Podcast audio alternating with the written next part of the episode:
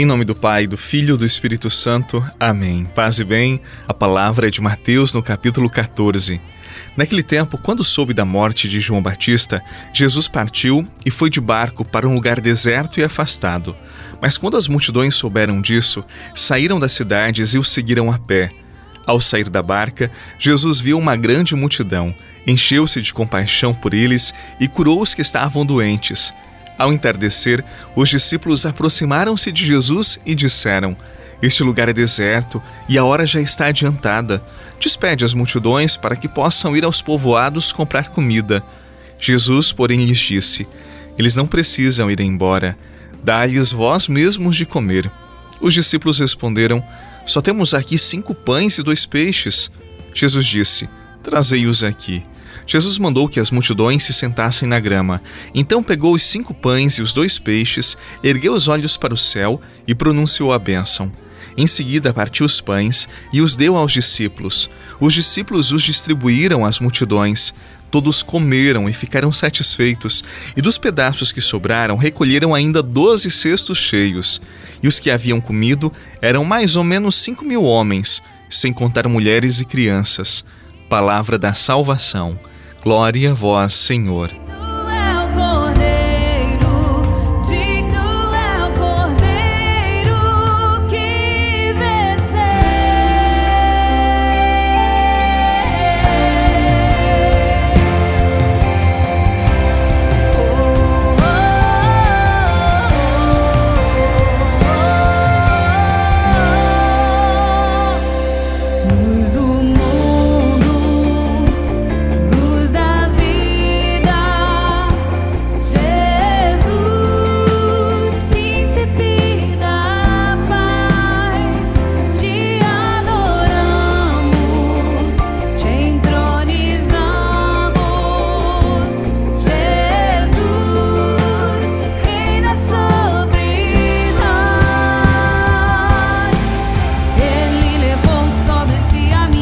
Tomemos consciência de dois diferentes olhares no Evangelho de hoje: o olhar de Jesus e o olhar dos discípulos.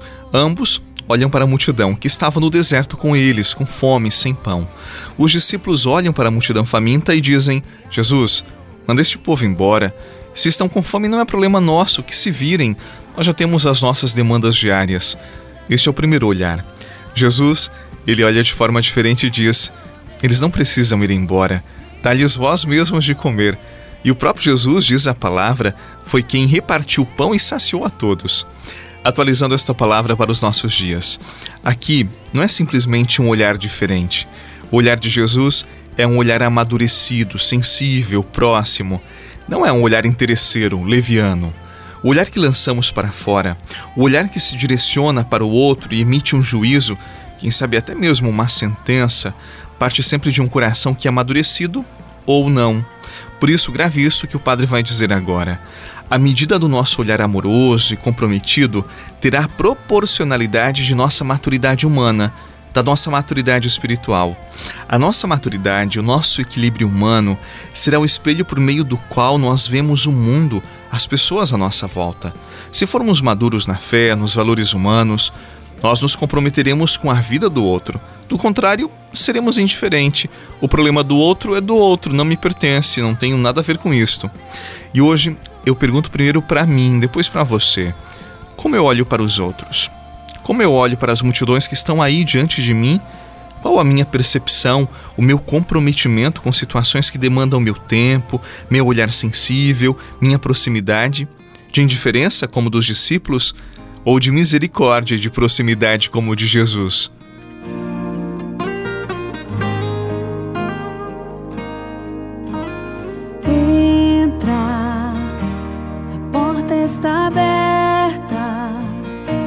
Senhor, não sou digno, mas vim te adorar.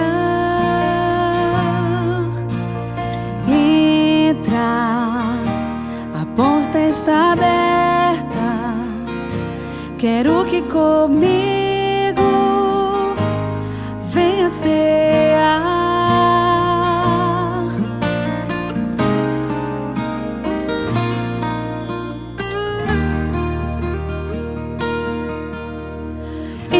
Senhor Jesus, em meu coração. Vem inundar meu ser com tu. Você sabe que para o mesmo fato nós podemos ter diferentes olhares. A diferença é sempre uma riqueza, porque nós olhamos de lugares diferentes e normalmente a partir da nossa própria história. A dificuldade não está em ter percepções diferentes para a mesma realidade, mas sim quando a nossa percepção ignora o outro e até despreza a vida do irmão. Há milagres que acontecem quando nós percebemos a vida do outro, quando nos importamos com ele. No tempo que vivemos, há muitos que acham mais fácil curtir uma foto, olhar um perfil nas redes sociais, que ser uma presença generosa na vida do outro, de estar com ele, de investir o meu tempo para aquele que está ali diante de mim. Eis o desafio hoje: termos um olhar que se faz presença e que gera comprometimento. Esta postura, sim, esta postura é capaz de produzir milagres e gerar saudáveis relações. Acredite nisto. Viva esta verdade. Em nome do Pai, do Filho e do Espírito Santo. Amém. Um abraço, paz no coração e até amanhã. Vem inundar meu ser com tua presença. Quero sentir o amor que nunca tive. Porque não quero ser igual. Você rezou com o Padre Eduardo Rocha, pároco da Catedral de Tubarão. Você pode acompanhar todos os dias pelo Spotify, Deezer, Castbox, Google Podcasts e YouTube. Basta procurar Oração da Manhã com o Padre Eduardo Rocha. E se preferir para receber pelo WhatsApp e Telegram, envie a palavra oração para 48 996 44 1433.